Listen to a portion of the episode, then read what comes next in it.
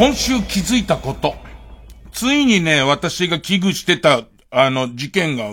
起こりましたよ。何もかもコンピューターに委ねてね、スマホだ、AI だ、ネットだってやってきた結果ですね、とんでもない大事件が起きましたよ。あの去年の、去年のどれぐらいの時期ですかね、私はそのネットでそのニュース、小さなニュースを見つけましてね。覚えてますか？私は警告したはずですよ。あの、おちんちんにつける低層体。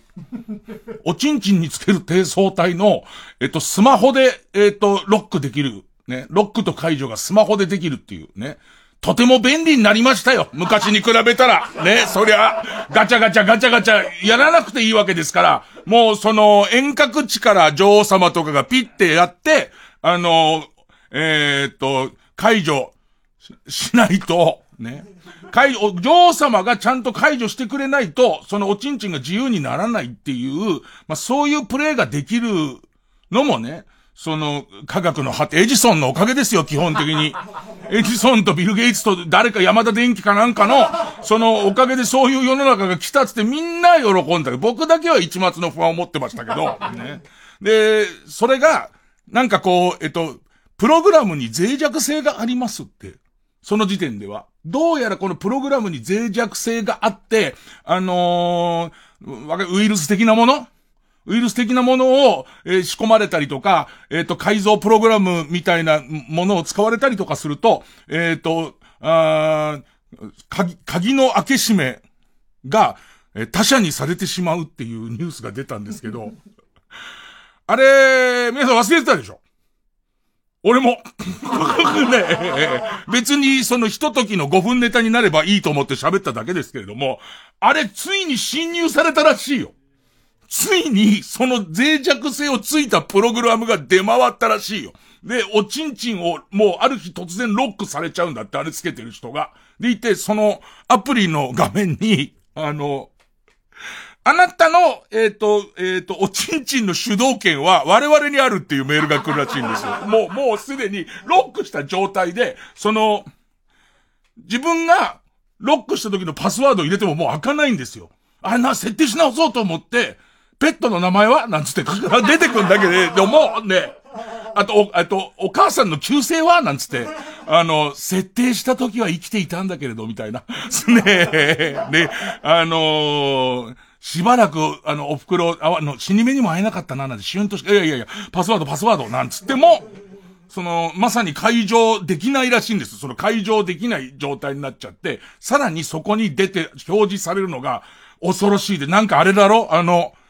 あんじゃん。世界的なやつ。世界的な、あのサキスみ、アニサキスみたいなやつが、あの、せ、砂漠と殺す、あの、やつ。えっ、ー、と、アニサキス的なやつですよ。おそらく恐ろしいやつが、えっ、ー、と、もう乗っ取りましたよ、つって。お金を払ったら、ここここにお金を振り込んだらすぐに、えー、その低層体の、ね、えっ、ー、と、鍵を外すっていうメッセージが来て、それが2万8000円らしいの。いい値段つけてくるよねおちんちんにいい値段つけてくるなと思って、これさ、そのさ、2万8000円払うタイプと払わないタイプいるじゃん。だってさ、低層体だからおしっことかの機能は全部できるわけ。普通におしっことかはできるけど、その、おちんちん、おちんちんが、最近若者だからなんていうの？エレクチオンっていうの？おちんちんがね、エレクトした時に、ね、怒った時、あいつが怒りん坊になった時に、あの、完全に怒りん坊にな、なった時に、こう、外せないから、エッチができないようにだけしてあるわけじゃんか。そうするとさ、別にエッジとかしねえしっていう、その、エッジとかする機会がないやつからしたら、しばらくいいんじゃん、2万8千円っていう。2万8千円ですぐに解除しなくても、しばらく置いといていいんじゃんっていうことになったりとか、あとさ、そのさ、悪い悪の集団なのかな？悪の集団なのか、もしくはその一人のマッドサイエンティスト、天才、悪、悪プログラマー、悪プログラマーの、ね、あのー、が、一人で、お金を設定するときの、その2万8000円っていう額の弾き出し方、ね。あんまり安いと、そういうやつだと思われちゃうじゃん。そこが、ね、要するに、2000円って書いちゃうと、あの、作った、ウイルス作ったやつも、まあ2000円ぐらいしか出せないぐらいしかおちんちんのその性的な活動をしてないやつだって思われちゃうから、ちょっと多め100万円って100万円はいいかみたいな。100万円だったら下手したら低層体つけたままのねじり方の何を開発して、なんかこう、こういう刺激を与え続ければ結構悪くねえなみたいなことになっちゃうから、100万円だって払ってくんないからつって、うーん、2万8000円ってしたのかなみたいな。あのー、ことと、あとさ、周りに、まあ、自分でもいいわ。自分でもいいけど、まあ、友達でもいいけど、低層体、つけたりつけられたりしたことあるやついる？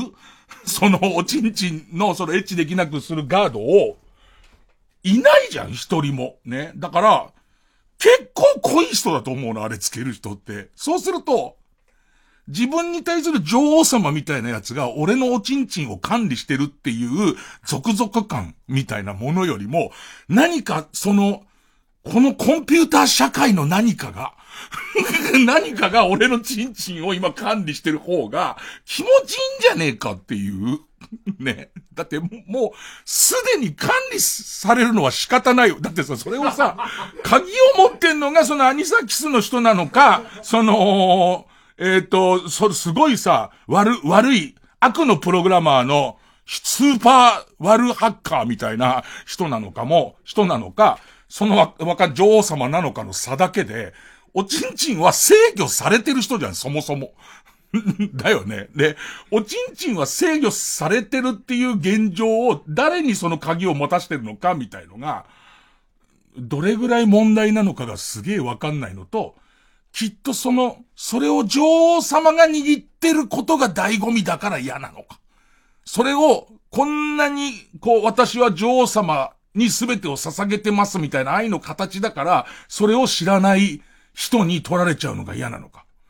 でもその設定で言うとさ、え、俺らさ、あまりに想像でさ、低層体の使い方をなんか間違えてるのか？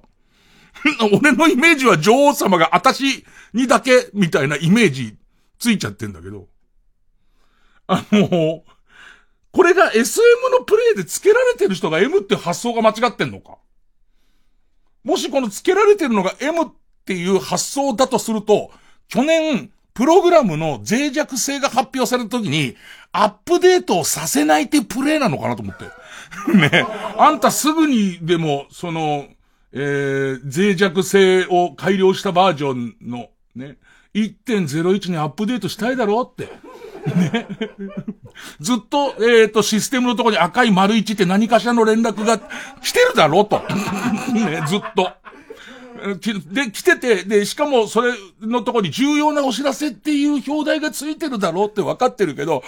だけどアップデートはさせないよって。あな、お前のおちんちんはすごい今脆弱性が、今お前のおちんちんは脆弱性があるんだよなんてことを言われて、ゾクゾクするプレイに使われてたから、あの、まんまとそのワルハッカーたちにおちんちんを握られてる、握られてる説みたいな。あとなんかそういうちょっと、その変態心から言うと、えっと、こう、なん、どういう、えっと、地球儀みたいなマークの前のところに、えっと、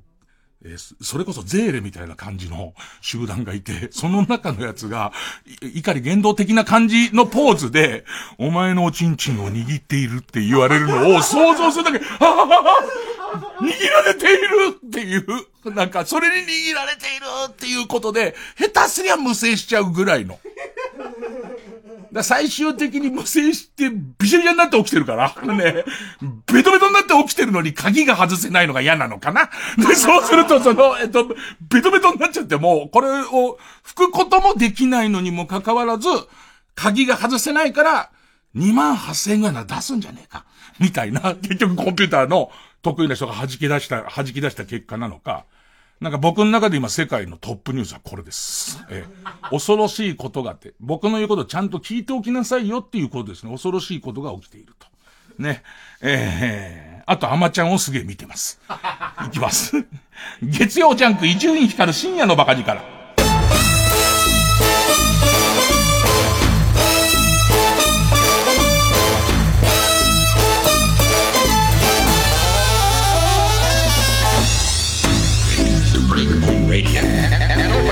ディレクターの金子が今、あの、タイトルコールした直後にイヤホンで、普通は、浮気防止で奥さんが旦那につけるもんじゃないですかみたいなこと遅くない？少しアドバイス。変態、変態ベースでノリに乗ったところから、ね。でもさ、その、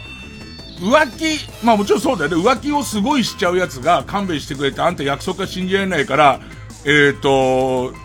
低層対応ってなって、で、最終的に、それがスマホで、えー、解除できたらいいよね、みたいになってるやつは、まあ俺からすると、俺の常識からすると、普通は、とはならないね。その、えっ、ー、と、金子まさかつけられてる新婚で。すごいなんか、冷静に擁護するみたいトーンでイヤホンに、普通はっつったんだよね。どっちにしても普通はつけなくない？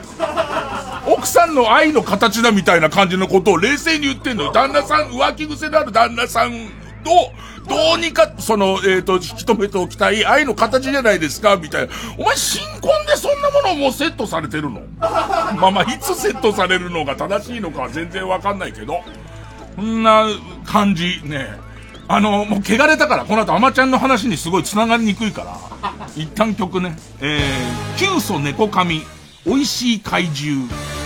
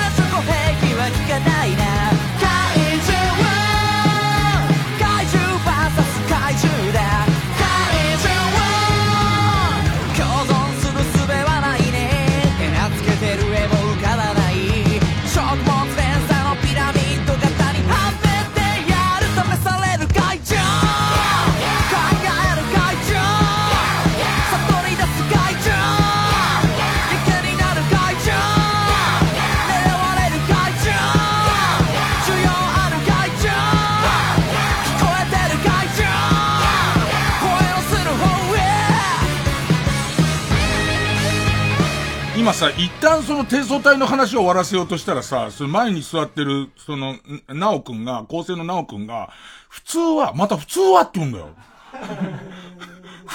普通は、こう、えっ、ー、と、こう適当な長さの懲役に行くときに上部につけるもんじゃないのかと。その、えっ、ー、と、で、それの男版はよくわからないって言い出してね。その、普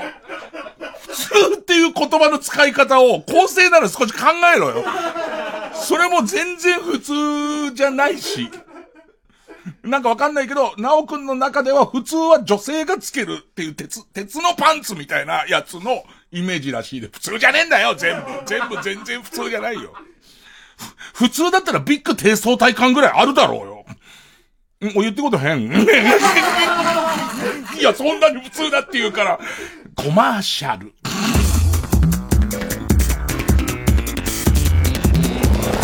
ジャングル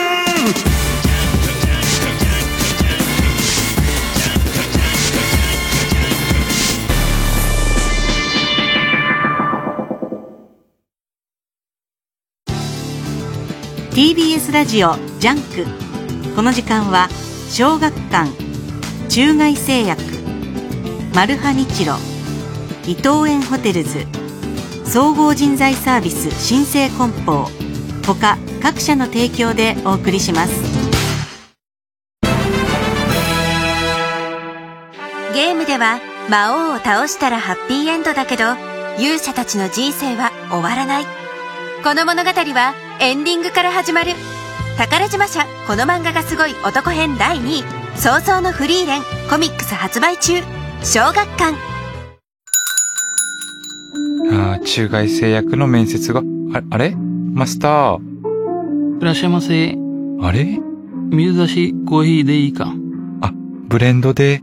水出しコーヒー入りました。あ、じゃあ水出しコーヒーで大丈夫です。そろそろ閉店です。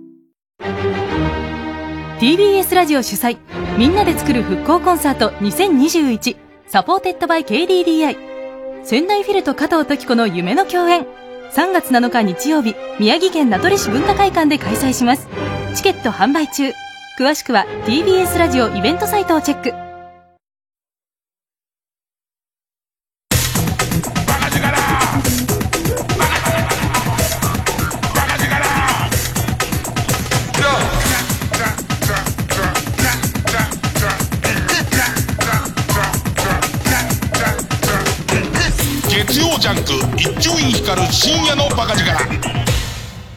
これ深夜放送ですから、話題の曲が大体1曲目になるじゃないですか。で、その急須猫髪美味しい怪獣に関して文句があるわけでは全然ないんですけど、俺は今一番話題の曲は、あの、東京事変のやつだと思いますよ。あの、コンピューター、コンピューター社会なんだよ。もうコンピューター社会恐ろしいことになってるんだよ、もうすでに。えっと、えー、っと、その、きゅ、きゅ、うーと、スポティフ、スポティファイ。スポティファイ。ね。あれ、なんつうんだっけ？あの、うどんが一月同じ値段で食えるみたいなやつ、なんつうんだっけ？あれの。ね えー、そう、サブスク、サブスクですよ。そう、サブスプ、スクリプションって言わないで、サブスクって略した方がかっこいいぞ、みんな。で、その、えーと、サブスク、サブスクのね、まあ、有名どころ。で、その、スポティファイかなんかで、で、これはうちの構成人の大家くんが、そのスポティファイに東京事変をま登録する、フォローするみたいなのできて、東京事変のその新、新曲が、えっ、と、えー出ましたよってなると通知が来て、じゃあ早速聞こうぜみたいなやつ。で俺は東京事変もあんまよくわかんないけど、えっ、と、と、な、なんかあれでしょ？えっ、と、えー、えっ、と、読売ジャイアンツとかそういう漢字からのカタカナみたいな 曲なんじゃないですかな、な、なんだっけ、ああいうの歌う人ですよね、基本的にね。その辺で止まってますけど。だから、え、あの、セキリコングラチュレーションみたいな歌歌ってなかったっけ？それはあの一番最初の頃に椎名林檎が、あの、かん、ナース服を着てたことに俺は赤痢は引きずられてる。まあ、いいや、もうわかんないからいいや。で、その、えー、東京事変の新曲来たよって言われて、で、言って、あ、来たんだ来たんだっつって。で、その、聞いてみたら、全然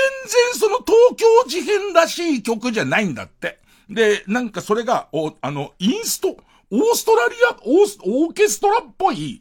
オーケストラっぽいインストが流れてきて、で、全然東京事変っぽくありませんけどっていう感じなんだけど、大家くん言うには、なんか東京事変は活動をずっと休止してて、活動再開してから、ちょっと大家くん的には俺の思ってた東京事変から、なんかもう一歩扉を開けた向こう側に、うせ えねえねえねえええ。その、新たなる世界観へ踏み出した感じがしてるらしいんですって。ね、気持ち悪い。言ってることとても気持ち悪いですよね。ええサブスクリプションもたどたどしくしか言えないようなね、こっちですよね。え、東京事件って言われて、もう出てくるそのワードが、椎名林檎がナースっぽい服着てたことと、それからなんか漢字2文字と、なんかそういうやつ、なんかあったよね、絶対ね。えっ、と、免罪リベンバーみたいなやつの、しかないことにそんなとこ言われても困るんですけど、まあまあその大家くんからしてみたら、えっ、と、なんかこう、新たに変わった東京事変についていくの精一杯みたいなところに、あれついこの間アルバム出しましたけどみたいなところで、それが送られてきて、いよいよどうしたどうしたになってたら、これは、その、スポティファイに偽物がどうやら、曲を乗っけてる、曲を、ま、提供してるっていうか、まあ、東京事変っていう、そのバンドとして出してるから、それをみんなが聞いちゃってるような状態が一時的にあって、今はもう削除されちゃったらしい。まあ、え、東京事変の事務所から、えっ、と、なんか今世間を騒がしてるあれは、全然違うやつですよっていうコメントも出たし、うちは出した覚えありませんから、騙されないでくださいねっていうコメントも出て、で、しかもその削除されたらしいんだけど、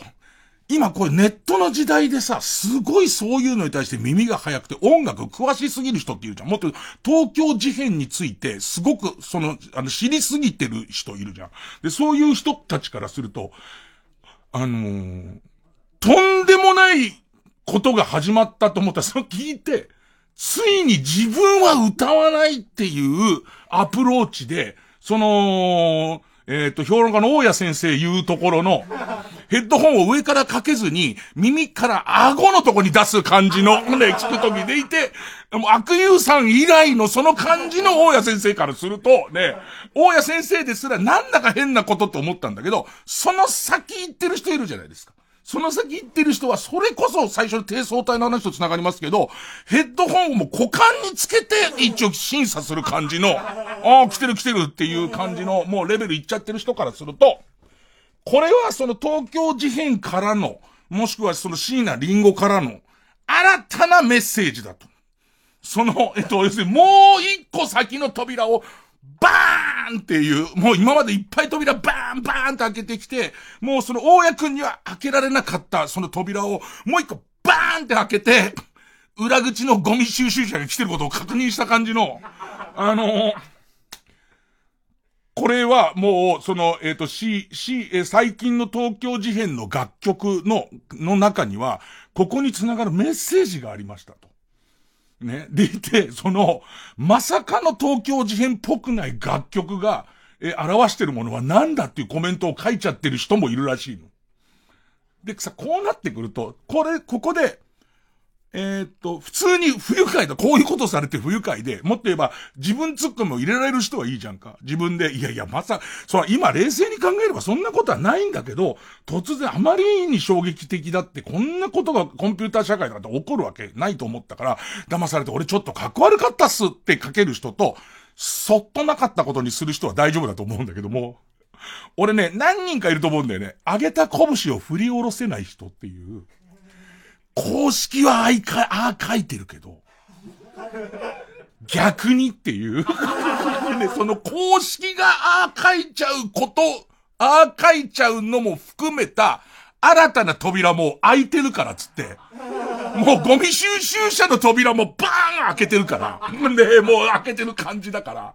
そのいう人たちの大変さみたいな。もうだ何を信じていいかわかんないよね。あのー、椎名、椎名林檎、東京事変って書いてあるから東京事変が歌ってると思うなよみたいな、あの感じの世の中になってくるわけじゃないですか。そう、流行りのドラマで例えると、薬師丸ひろ子が、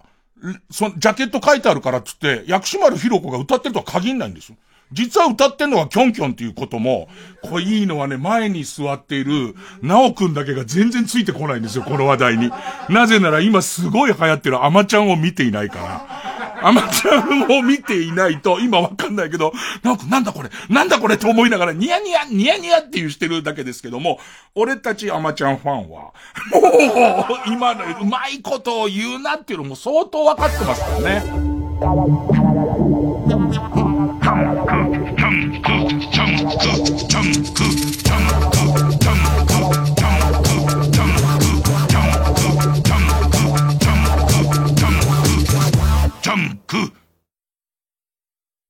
ロングセラーの山で一人修行をするマルハニッチーロ。決戦に向け新たな技を習得できるか。次回「パイレーツマルハニッチーロ」ゼライスボトル一振りおよそ 1g の感覚特許出願者!マルハニチロ。人と人とのつながりを物流がつなぐ。新生グループの新生梱包はさまざまなお仕事と多彩な人材をご紹介する総合人材サービスです。物流業界に欠かせない存在を目指して一人一人を大切に人と仕事を支えます。新生梱包で検索。中川大志です。清原かやです。私たちが声の出演をしているアニメ映画「ジョゼと虎と魚たち」は全国公開中です。まっすぐに夢に向かっていく姿に心打たれる最高の青春恋愛ストーリーです。感動は劇場で。お待ちしてます。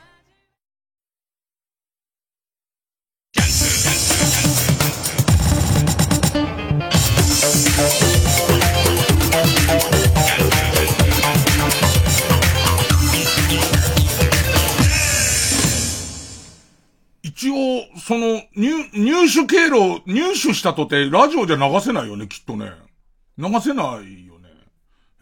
かっこいいのは、東京事変の人たちがライブで歌うのが、ライブで歌う歌詞つけちゃってると相当かっこいいけどね。その向こうが権利で訴えてきたりしてね、お前よく来れたなっていう、でもわかんない。法律の世界ってそういうもんだからわけわかんないよね。そこで向こうが急に来てさ、ね、ちょっと僕の曲なんですけど、言って言った途端にみんなで袋叩きにしてやればいいけどね。わかりも世の中がどんどん混沌としてる中ですよ。あまちゃん先週から見始めまして、で、見始めましたよって話はしたんですけど、えー、っと、結局先週の週末から見始めて、全156話のね、156話のうち、155話、今見終わりました。で、6までいける、いけんなと思って、えっと、えっと、えー、0時45分ぐらいのところで、えー、155が見終わって、6いけんなと思ったんだけど、もし例のアマロスっていうのが本番と同時に来ちゃった場合？アマロスになっちゃう、アマロスになっちゃうってみんな言ってた例、例のやつですよ。例のアマロスが俺想像の中でそう、いい大人がみんなアマロスになっちゃってどうしたらいいんだろう、どうしたらいいんだろう、つって、もう怯えてたじゃん、アマちゃんが終わることに関して。その情報だけ入ってますから、これ俺今日の1時ちょっと前ぐらいにちょうどアマロスになっちゃって、なんか分泌、分泌液とかもう止まんなくなっちゃったりとかして、ベトベトになっちゃったりとかしたらもうどうしよう、生放送だからこっちは。ね。アマロスで声のトーンとか変わっちゃったりとか、した場合に、なんかアマロスでもうその乳首の先からなんかぬるぬるの、スライムを薄めたみたいなやつが、ビルビルビルビルって出ちゃったりとかしたら、これやばいぞっていうことで一応一話残して、アマロスに突入するのは後だと思って、今やってるとこなんですけど、なんかでもいろんな気づきがあった。いろんな気づきがあったのは、えっと、いくらその名店のすごい美味しい、あの和菓子だとしても、なんかあるじゃん。そのもう京都の老舗で、む、昔はもうその、えっ、ー、と、大名とか、帝とかも食べてたみたいなさ、なんか素敵なずっと、その誰も振動させてないのにフルフルし続ける感じの、そう、ちょ、えー、っと、鹿の金玉ぐらいの大きさの、まあまあ、原料が鹿の金玉なんですけど、その、えー、っと、フルフルするお菓子があったとするじゃんか。えー、ち、ちっちゃなお皿のにポツンって一個だけ乗って、それを食べて、もう美味だっていう、もう下手したら匂い嗅ぐぐらいで終わりでいいような、ああいう高級和菓子のデカ盛り食ってるみたいなもんだから、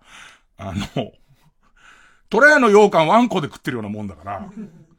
あれって結局のとこ朝見て、家事をしながら朝寝起きに、まあこれが終わったら会社行こうとか、これが終わったらまあ学校だとか、えー、そういう人とかが、もしくは専業主婦の人なんかは、これ見終わったら、えっ、ー、と、みんなの、あの、食い散らかした、ね、ね、ね、えー、もう腐りかけてる、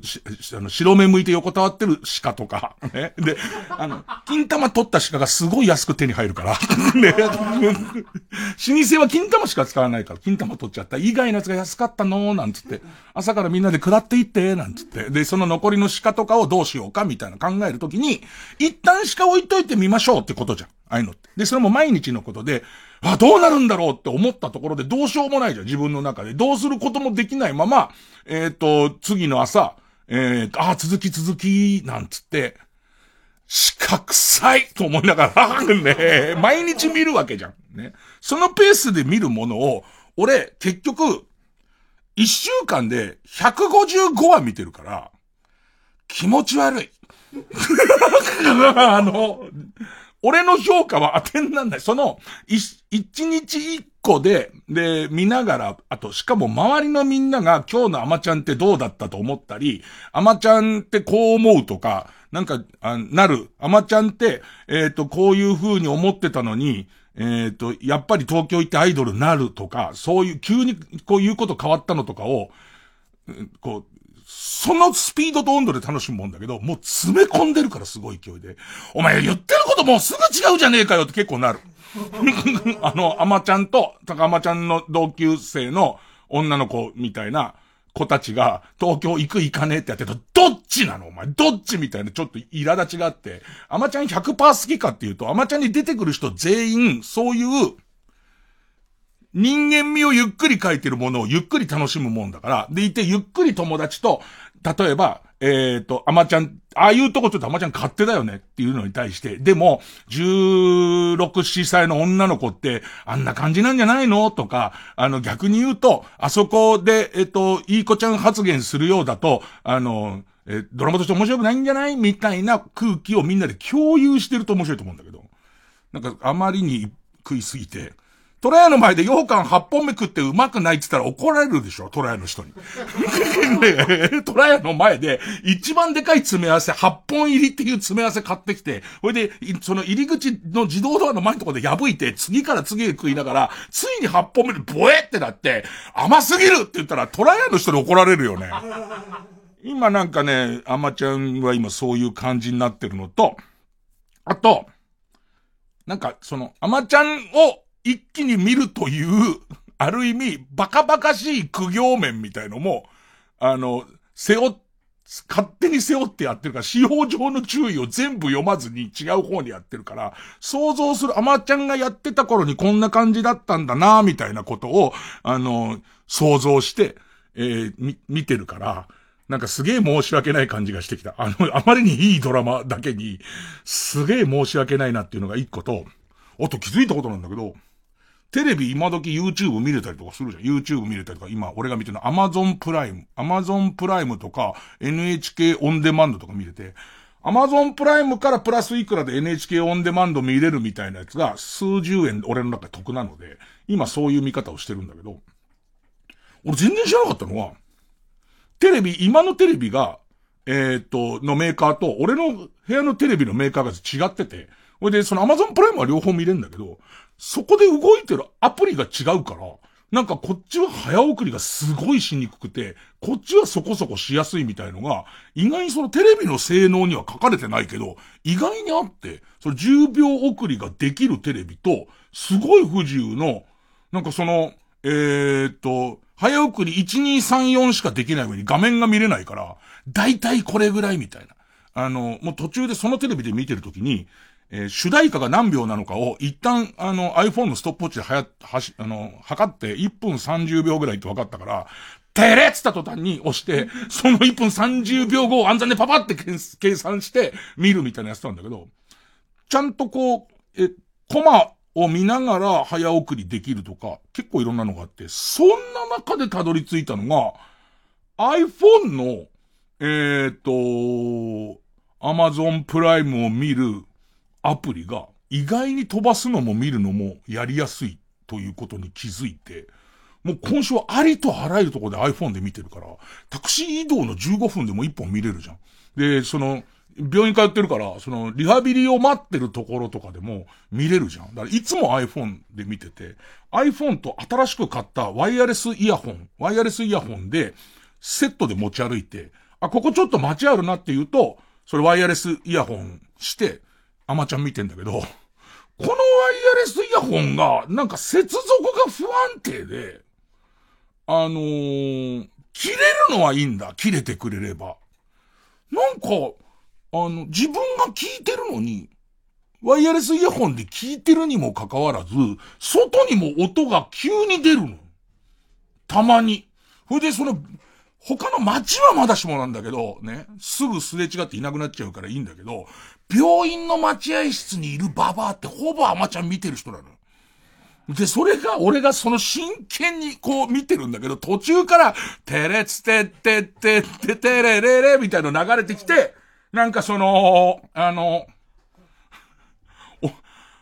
お、おめえの耳の穴に見たこともない虫の卵を奥の方にセセットしてやろうかみたいなことはあまちゃん言うじゃん。そうそう、聞いたことあるセリフじゃん、向こうからすると。ね。で、最初のうちはたまにイオンが耳からガサガサするなぐらいなのに、3ヶ月もすると耳の穴からジジジジジジジジジって、虫出るっぺさみたいなやつが、その、俺がそれをさ、泣いたりとかして見てるから。怖えから、そのシーンが。ね。まあ、名、名シーンって言われるシーンとか、あの、テレツテテテテテレレレとか、その、えー、ジェジェジェとかが、俺の全然知らないうちに外に流れてる現象が結構今週起きてて、なんかそこにいる、その、アマちゃんをずっと一番楽しんでたばあちゃんたちと、が、今っていう。なんかこう、今みたいな感じでこっちを見て、なんでこっち見てんだ？俺が超売れっ子のタレントだからかなって思ってたら、なんかそれが、その、えー、アマちゃん表出てて、で、またなんかもう一回再起動するとうまくいくんだけど、なんかのタイミングに、急に、その、途切れかかるみたいなことが起こった次の瞬間に、俺は復帰したと思ってるんだけど、外にも出てるみたいな現象が起こって、すっごいその恥ずかしめをずっと受け、受けられて、受けさせられてて。で、またジロジロ見てるから、表声って聞こえてんのかなと思って、一旦ヘッドホン、あの、イヤホン外して、見たらこれは外出てなくて、もう一回はめるじゃん。もう一回はめると、何度か、篠岡さんって呼ばれてたから俺を見てたんだみたいなことも、あり。で、その度に JJJ つってます、僕は。今、ね、胸を張って何か驚くために、これはだいたい J1 回だなとか、これは J3 回だな、みたいなことを、あの、ずっとやってますね。月曜ジャンク、一流光深夜の博士か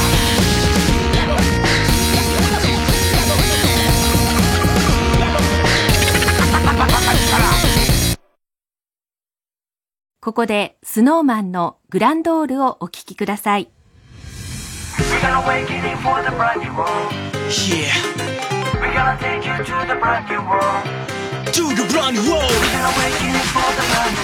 Get 蹴るの蹴るの始めよう難攻不落のリアリティ立ち止まる時間はないさほどほど。Yeah 先輩フォンリバティ真実性乗り込む常識をブレ逆境は先にある朝 Oh yeah 喧騒に埋もれた小さな夢 Hands up Shout it shout it louder Yes do it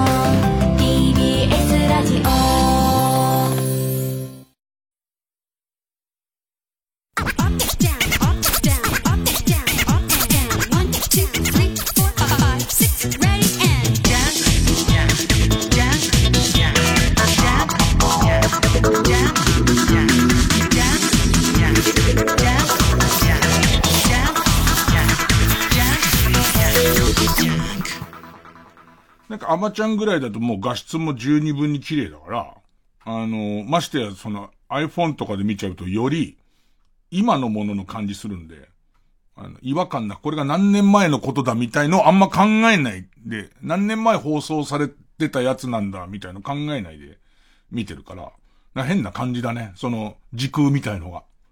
お寿司屋の大将の役の役者さん最近見ないけどどうしたんだろうと思いながら、あの人上手だから、あの人上手だからまた出てほしいなって思いながら見たりとか、まあしてますね。で、そんな中、まあ一応、ステイホーム、何をもって不要不急かわかりませんけど、ね。不不要不急なら動くなと基本的に俺の存在が不要不急だから、俺にとって以外不要不急だからこんなものは。だからこう、何をやっていいかもよくわかんないな。なんか、割ときちんと暇な日は家にいるんですけど、でもやっぱりなんか、その、人と話さないっていうことにちょっと飽きてきて。で、えっ、と、河野和夫っていう、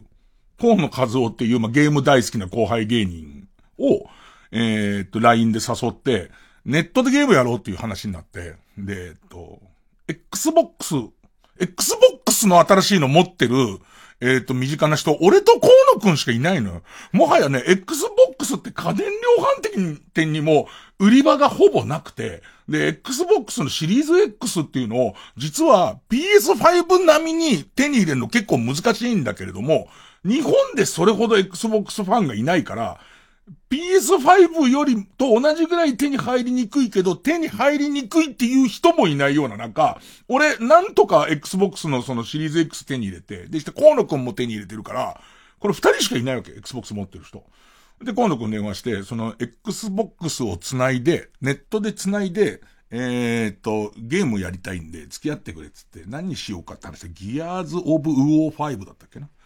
えー、一緒にやろう。なんか、あの宇宙戦争のゲームで、ベトベトのやつが向こうからすげえ来るわけ。そのベトベト、ベトベト軍と、こっちがあんまりベトベトじゃない軍が、ね、あの、まあ、ベトベトなところもあるんだろうけども、ね、えっ、と、それほどベトベトじゃない、多分地球の人と、えっ、と、戦う。でいて、3人だか4人だか、こっち側のチームを、それぞれのキャラクターを、えっ、と、まあ、コンピューターと、えー、河野くんと俺で、で、その、ストーリーモードを次々と進んでいくみたいのを、河野くん付き合ってきたら、また河野くんが前わけ。河野くんゲームめちゃくちゃ上手くて、俺が特にシューティングゲームが全然下手なわけ。で、なんか、河野くんがさ、またさ、その後輩芸人の上に、まあもう天才的水商売の素質がある人間だから、その来たお客さんに対して、上手に合図打つ打つだけで、女房を養ってきた人だから、のあいつと話してるとね、もう本当に分かっててもハマるのが、俺の言った質問、それを河野くんから学んでうちの神さんに対して活かしてるんだけど、俺の言った質問の同じ意味のえっ、ー、と、違う言葉を探して質問で返してくるっていう、なん、なんつったらいいのかな。えっ、ー、と、今、二人でやって、えー、ネット通じて二人でやって、面白い、えっ、と、映像の綺麗なゲームって何かないかなって聞くじゃん。そうすると、多人数プレイを離れてるところでできてですか。でいて、グラフィック重視、グラフィック重視なんですかねみたいな。同じこと言ってない、あいつ。実は。だけど、なんかその、聞いてる感すごいするわけ。意味は合ってるから。でいて、一転がし考えてくれてたような気がするんだけど、実はなんか、で、分かってるのにハマる。ね分かってるのにハマる。でいて、えー、っと、ギアーズ・オブ・ウォーやるんだけど、これがもうびっくりするぐらいの接待プレイなわけ。なんか途中で分かってきたらやってるうちに、僕もやりたいと思ってたんですよ、つって始めたんだけど、あいつ絶対やってる。あのなんか、すごい密林を歩いていくんだけど、あいつ何の案内もなく行くんだよ。絶対行かなきゃなんない方に行くんだよ。ずっと、なんかあいつに、それもわざわざマイクを通じて、こっちっぽいですね。的なことを言いながら行くんだけど、そこに必ずクリアしなきゃいけない敵がいて、それでなんか行くと、とてつもないでかい敵になんか、そいつを倒すにはこれがいるみたいな武器をバンバンねじ込んでいくわけ。なんか手榴弾みたいなやつバンバンねじ込んだあたりで、伊集院さんこっちにやべえのいますやべえのいますつって、俺が普通のピストルでパーンってやったらそれが最後の一撃で死ぬのね。接待ゴルフなのよ、完全に。俺が見てない間に一旦 OB のボールぶん投げる感じ。それでいて、社長ナイスショットですよ感じのプレイがずっと続いていくわけ。でいて、まあ手際がいいんだ。全くその初めて行く惑星の初めて行く廃墟みたいところに、俺と河野となんかそのコンピューターの3人で入ってってるのに、なんかすぐ下水道密けで入ってくし、それでいて、あの、入ったらそこからわー、下水道の中からぬるぬるベトベトのやつがすごい大勢で襲ってくる時とかも、あの、河野くん必ずそこに行ってわーってなんないんだよね。そこに来る寸前のところで、そこ、足だけ踏み入れたらすぐにバックして、間取って打ってんのね。お前ここ来てんな、一度っていう。ね、間違いなくお前ここに来てんなって。ストーリーモードだからさ、なんか新兵として急に一緒に派遣された知らない星のはずなのに、そこで一人の仲間が、完全に知ってそうって映画のストーリーで言うと、絶対仲良くなっちゃダメなやつじゃん。変な意味合いついてきちゃってるわけ。こいつ敵の回し物としか思えないよな、みたいな状態になってて。それでさ、その、む、向こうからさ、もう本当に気持ち悪いやつ、また、ゲームが新しくなるたびに、どんどんぬるぬるベトベトしていくじゃん。もうぬるぬるベトベトさせるために進化してるじゃん、ゲームって。ね、のもう、これ以上いいよってなってんのに、今思えば、プレステ1のバイオハザードのゾンビが、肉食って振り向いた時のあの怖さって、何だったんだよっていうぐらい、結局進化しちゃうと、あれがこ、ただ単に前のゲームが怖くなくなるだけで、まあまあ、マックスに塗らならベトベトしてるやつを撃って、まあ、ぐちょぐちょの血、血いっぱい出たりとかしながら、また河野くんが、伊集院さん助けてくださいって言うと、俺が片手でパーンって言って、うわーって死んでく。ねそれ続けてたら、河野んちの娘が起き始めて、パパパパ怖いねパパこれやっつけてんの怖いねみたいなことを始めて、言い始めて、ね。で、なんかこっちもなんか、河野くんは、俺の後輩で一緒にキャッキャゲームやってるけど、そのゲームの腕も上がってるし、人生のステージとしても、もう全然そのずーっと大人子供みたいな53歳と、あの人は40代だけど、もう子供を育ててるわけよ。で、そうすると、その、えー、っと、おっさんが、その、夜急にゲームやろうぜって、ぬらぬらベトベト打ってる時に来た娘に、それを見せたく多分ないんだと思うんだよ。その、ある意味子供には刺激の強いグラフィックを見せたくないらしくて、急に宇宙探検の手がそぞろになってく感じっていう、あの子供をあやしてるらしき動きと、お前撃ってくれよあいつは撃ってくれよみたいなやつを全然撃ってない感じと、あとなんと、河野くんのマイクを回り込んでくる音声みたいのがほぼ聞こえなくなってきて、画面消してんじゃねえかみたいな感じもなってきて、それで河野くんから、俺、河野くんに俺、ギアーズ・オブ・ウォー5飽きちゃったから、桃太郎電鉄やらねえっていう 話になって。わかる？この、なんと、大事な成長過程を経てない大人子供と、ちゃんとあいつは一緒にバカみたいにゲームやってるっていう、あのー、やってたやつとの大きな差みたいなやつをネットを通じて感じるかい感じ？ね。で、桃太郎電鉄を。すげえこう、二人で、なんだかよくわかんないけど、桃太郎電鉄やるの虚しくなってきて、で、桃太郎電鉄を生配信しようかみたいなことになり、二人でこう、おっさんが二人でダラダラに桃太郎電鉄をやってるときに、河野和夫の考えてることと、俺の考えてることがもう全然違うっていう、ね、切ない話になっちゃった、最後。月曜ジャンク1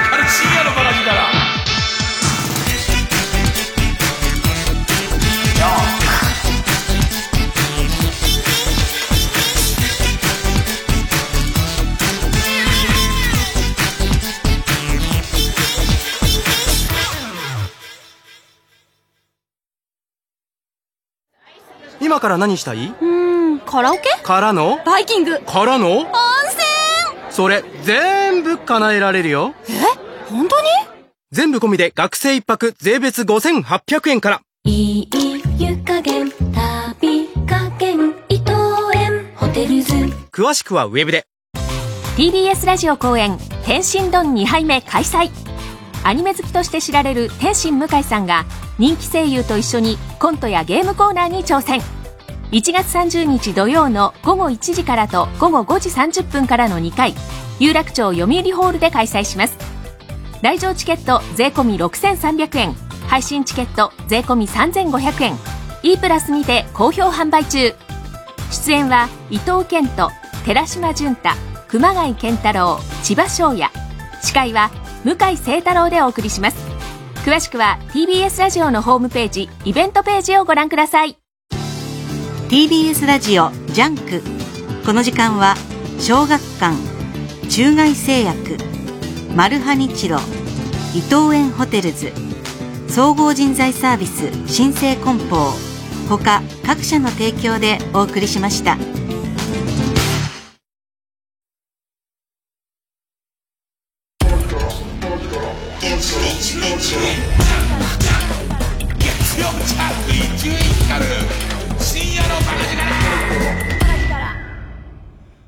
暮らしの裏ヒント手帳。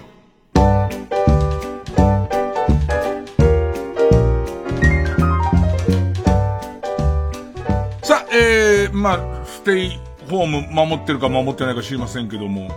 とかありますので、ましてやこう、密なところとか、普通に遊んで面白いとこに行くのがはばかられている世の中なので、えー、退屈だと思いますが、そこにちょっとしたヒントを入れるだけで、えー、楽しくなりますよ、という、えー、そういう企画です。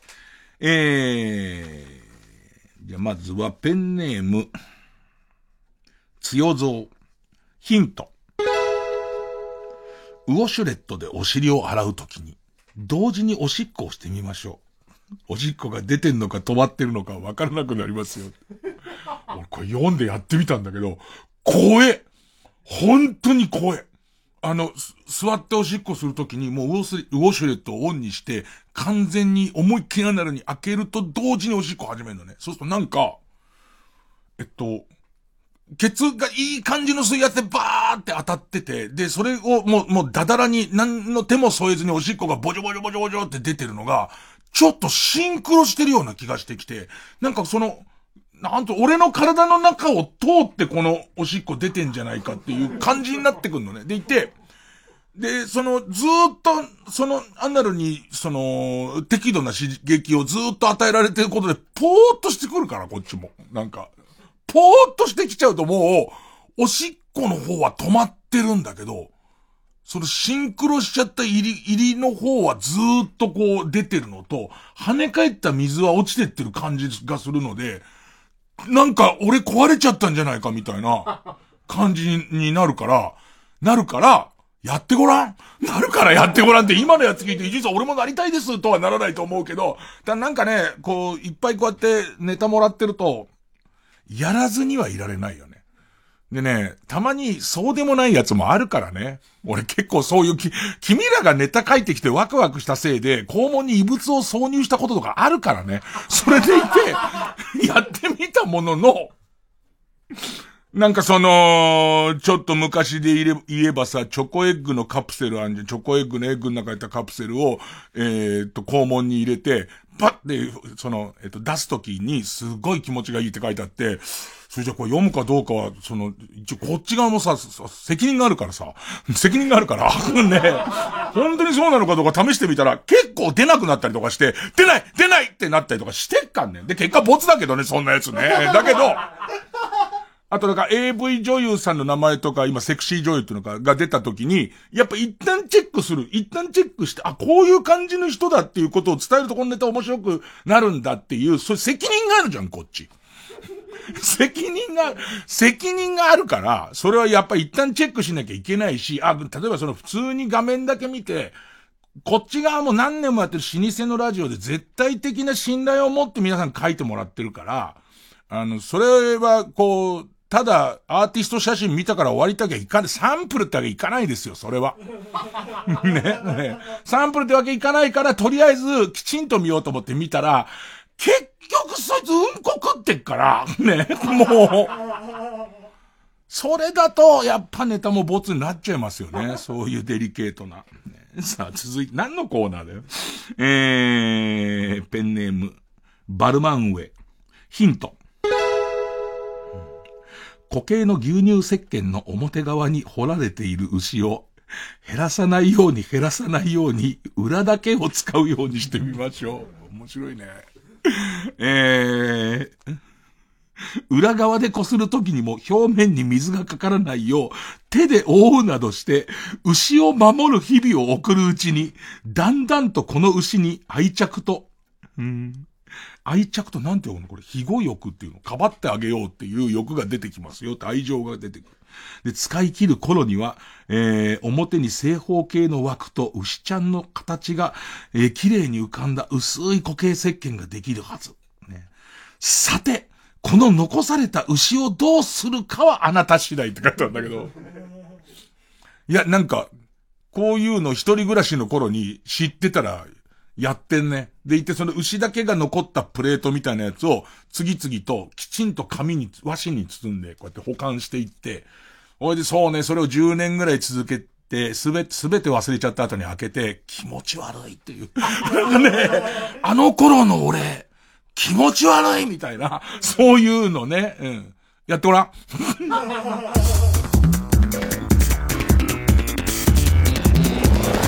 ジャンク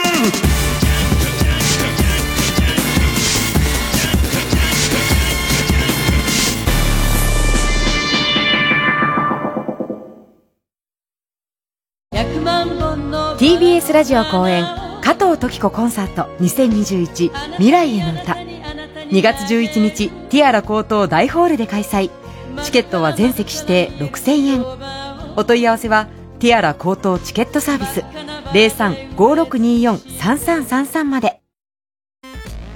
エレコミックやつ一郎です。エレコミックの今立進です。片桐仁です。TBS ラジオ主催エレカタコントライブ OK コントの人が2月3日から7日まで銀座博品館劇場にて開催いたします。今回のライブテーマソングは中村和義さんにお願いいたしました。詳しくは TBS ラジオイベントページをご覧ください、うん、はい。2021年始まってすぐのコントライブになっておりますので、ね、気合が入っております。いろいろありましたので気合が入っております。頑張ります、新規一点そして土曜深夜夜1時から放送中ジャンクサタデーエレガタのコント太郎も聞いてねミュージカル俳優の井上芳雄です。毎週日曜夜10時からお送りしています井上芳雄 by myself。ピアニストの大貫雄一郎さんのスタジオ生演奏とともにトークと歌でコンサートの雰囲気をお届けしています。今なかなか劇場に行くことが難しい状況ですから、ラジオの前でぜひ僕らと一緒に音楽を楽しんでいただければと思います。新しい一週間を始めるエネルギーをお届けします。井上芳雄 by myself は毎週日曜夜10時からです。TBS ラジオ905 954月曜ジャンク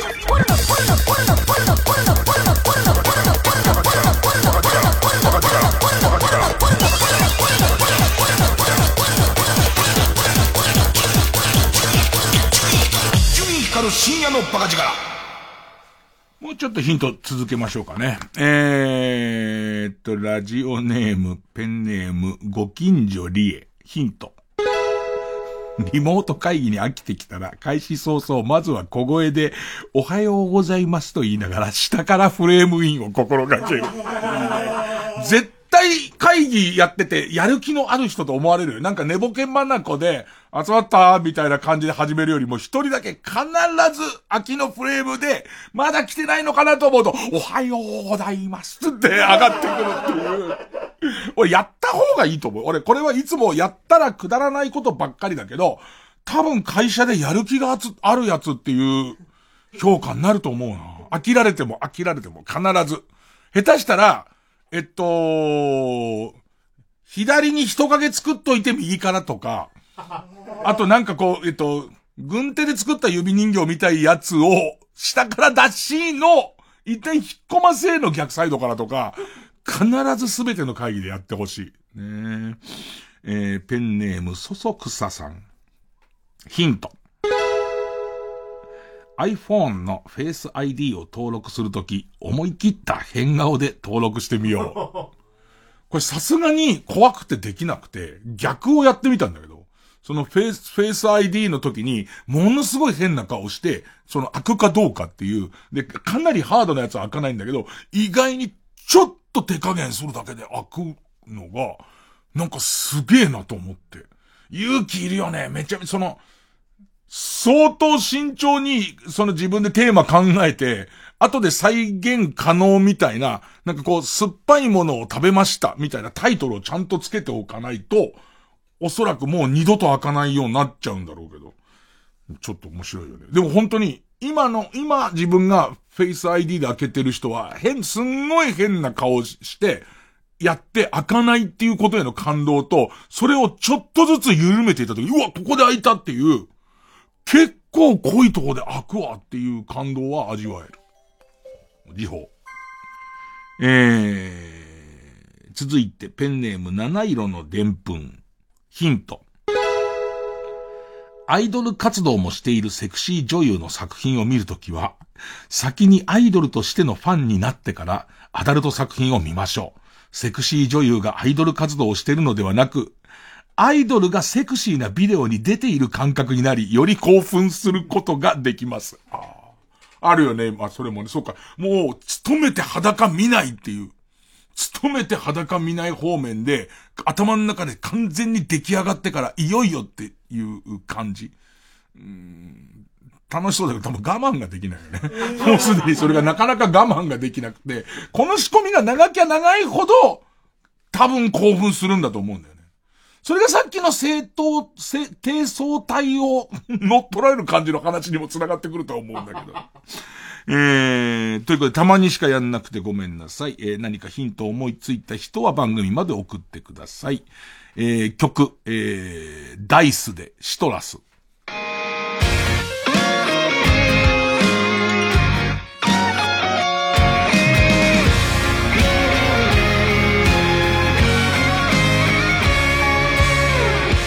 熱を奪ってゆく路地裏の香りが昨日までの僕忘れさせたんだ酸いも甘いも捨て平凡に埋もれてもここにある幸福は何にも変えがたい指差し笑われたとして極める道焦ることなく右か左迷もたならまっすぐに飛べ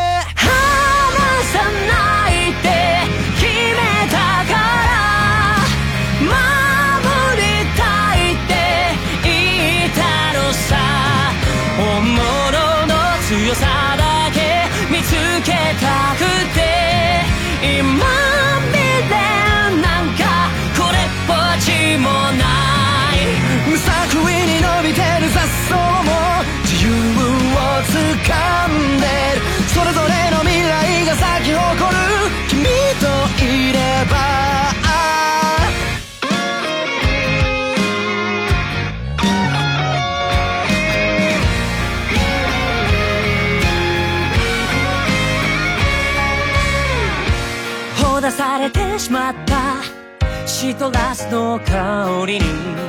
強く心の臓を掴まれたようでうまく笑えてるあの日の僕らよりも悩み方すら忘れた。誇らしい愛情そぞろに花を聞かせては誰かに怯えて生きるより上も下もない世界で。ず包み込んで。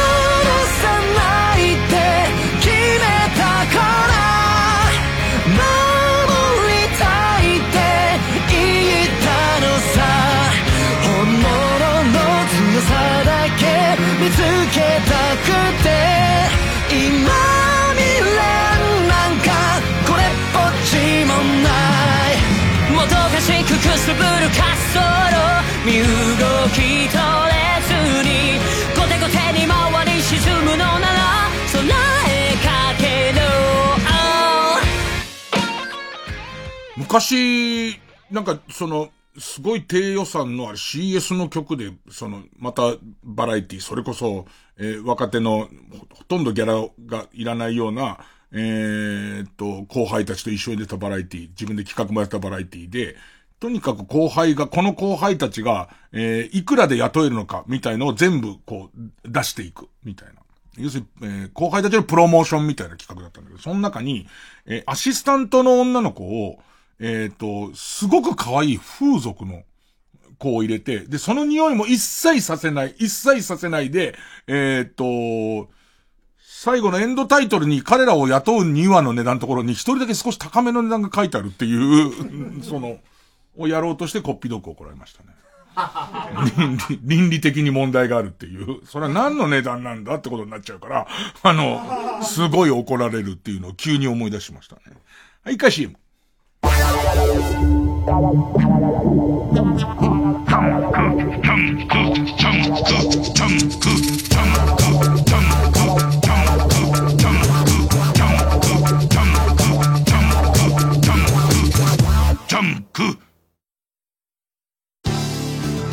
TBS ラジオ JUNK。この時間は小学館中外製薬。マルハニチロ。伊藤園ホテルズ。総合人材サービス新生梱包。他各社の提供でお送りします。明日海りおです。私も大好きな漫画「ポーの一族」の最新作がついに登場します。眠り続けるアランを守るためにエドガーはある貴族に助けを求める。ランプトンは語るに続く新シリーズ。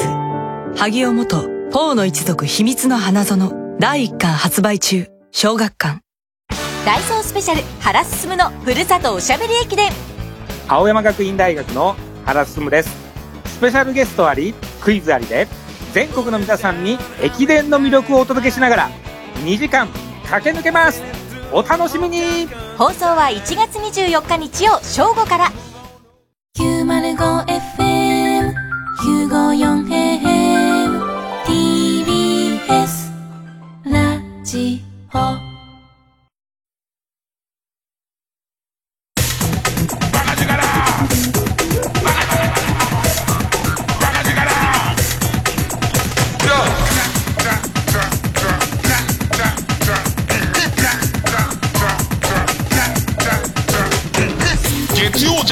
ジャンク一丁院光る深夜のバカ力。新勝ち抜きカルタ合戦会。あいつの頭はあいうずーっとさ家を出ずにさその休みがあってもアマちゃんを流しながら自分の部屋を片付けるって作業をずーっとやってて。でさすがに片付けることもあんまなくなってきていよいよ、あの、DIY で自分でフローリングの床張り替えるみたいなこと始めて、あの、本格的に全部バールのようなものでこじ開けて剥がすパターンと、えっと、フローリングももう何年住ん、相当長く住んでるから、えっと、ここだけは傷んじゃってるみたいなところを、だけを剥がしてみたいなやり方なんだけど、とりあえず本格的に丸のこ使って四角くくり抜いてみたいな、その、えっと、へたってるところをくり抜いて、そこに板を張り直すみたいな作業をやるのに、いる工具はどれぐらい、えー必要な工具はどれぐらいみたいなことを、えー調べ始めました。ど、どこに向かってんのかわかんないんですけど、これで急にわかります。これが一番いいんですけど、全部工具を揃えたところで、緊急事態宣言もなくなり、コロナとかもなくなっちゃうのが、まあ一番幸せなんですけど、ちょっと今はそういう手間のかかる家に入れる趣味は何だみたいなことになってますね。さあ、えー、新勝ち抜きカルタ合戦会です。えー、番組オリジナルのカルタを作ろうという企画です。えー、このコーナー毎回2つのテーマのカルタが戦って生放送で番組を聞いている皆さんからのメール投票で勝敗を決めます。えー、対戦するのは前の週に勝ち抜いてきたカルタ対、えー、現在たくさんのテーマを同時に募集している予選ブロックの中で一番盛り上がっているチャレンジャーのカルタです。えー、勝つごとにあ行、家行、作業と進んで負けると予選ブロックに戻ります。で、和行まで勝ち抜けばカルタは完成でゴールインです。で、えー同じ文字のとこで3連敗にすると、えーテーマは消滅になります。結構リーチがかかってるカルタも多いですね。さあ、えー、そんな中今週の対戦カードは、えーまず勝ち抜き中のこちらです。あなたのセブンルールの中でも取ってつけた感の強い6番目のルールがテーマの、俺のセブンルール6番目カルタ。で今週ラ行。セブンルールあの、今日朝の番組ゲストだったんですけど、あのー尾崎世界観さんが出てて、で、俺、だから、若林さんが抜けると同時に、セブンルールをほぼ見なくなっちゃったから、なんか、その、尾崎世界観さんがあのタイミングでセブンルールのレギュラーになってるのあんまよく知らなかったんだよね。でもなんか、えっと、尾崎さんはそのことをすごい気にしてて、伊集院さんがすごい若林さんが好きで、セブンルールを見てるっていうのは知ってたんで、その若林さんと入れ替わりに入ることで、で結局なんかさ、その後番組に入った人のことを恨むようになり、好きな番組が変わっちゃって、後に人が入ってくると、その恨むファン意識みたいのあるじゃないですか、つって。伊集院さんにそのことで嫌われてるんじゃないかと思ってましてっていう。えー、俺のセブンルール6番目カルタ、ラ行。対する予選ブロックから登場のカルタは、ミスター・ビーンが巻き起こしそうな騒動や失敗がテーマの、超面白いミスター・ビーンカルタの家業なんですけど、あのね、あの、ミスター・ビーンが、ローワン・アトキンソンだ。ローワン・アトキンソン氏が、えー英訳されたこのカルタを聞いたら、お前は俺を舐めてるのかって言うと思いますよ。おそらく。ね手探りでみんな書いてますからね。俺だから手探りで言うとさ、俺の半沢直樹ってわざと手探りでみんなが見てる半沢直樹を知らないまま予想するってやつだけど、俺アマちゃんを本当に知らなくて、あ、俺は本当にアマちゃんを知らなかったんだって思うのは、俺、本気でアイドルになるとか全然思ってないから。アマちゃんは都会っ子が、あのー、岩手でアマさんになって、アマさんの技術を、すごいこう、習、習得して、最初一人で一個のウニも取れないっていうところはこんな感じでしょって思ったんだけど、途中からアイドルになるとか言い出すときに、そういうんじゃないよねっていう。俺は、その、のんさん、当時、ノーネン、えー、レナさん、ノ、ノ、ノーネンレナさん俺の頭の中で大王イカと戦うシーンがあったから、最終的には、ね。オラあいつやるだの、オラあいつやるだの。巻き、多分俺の中で夏バッパが大王イカに食われるフェーズがどっかであって、その絶対的にあの大王イカを倒さなきゃっていうフェーズになると思ってたから、まあわかんない。最後の1話でそうなるかもしんないから、まだ俺1話残ってるんで、もうちょっとた、もう戦おうと、その自分の中では、その大王イカと戦うアマちゃんに関して捨て切ってはいないものの、なんか本当にさ、全然興味のないものに対して、本当に閉じんだなっていう。言われてみれば、なんかその、AKB のパロディ的なことをやっているって聞いたような聞いてないようなだったんだけど、そのお寿司屋さんの役で、えっ、ー、と、ピエール滝氏が出てるっていうのは聞いてたけど、俺あれが東京のお寿司屋さんなんて思ってなくて、なんかアマちゃんが取ったウニをその場で握るみたいなことをすんだろうって思ってたから、なんか、自分の知らなさにちょっと感心しちゃってさ、こんなに知らないでいる、あのじ、あの当時のアマちゃんブームの中で、俺よくこんなに知らないで入れたな、みたいな感じ。ね。で、ミスター・ビーンも全く知らないです。ね、えー、全く知らないままやります。じゃあ行きます。えー、最初はこちら。俺のセブンルール6番目カルタ。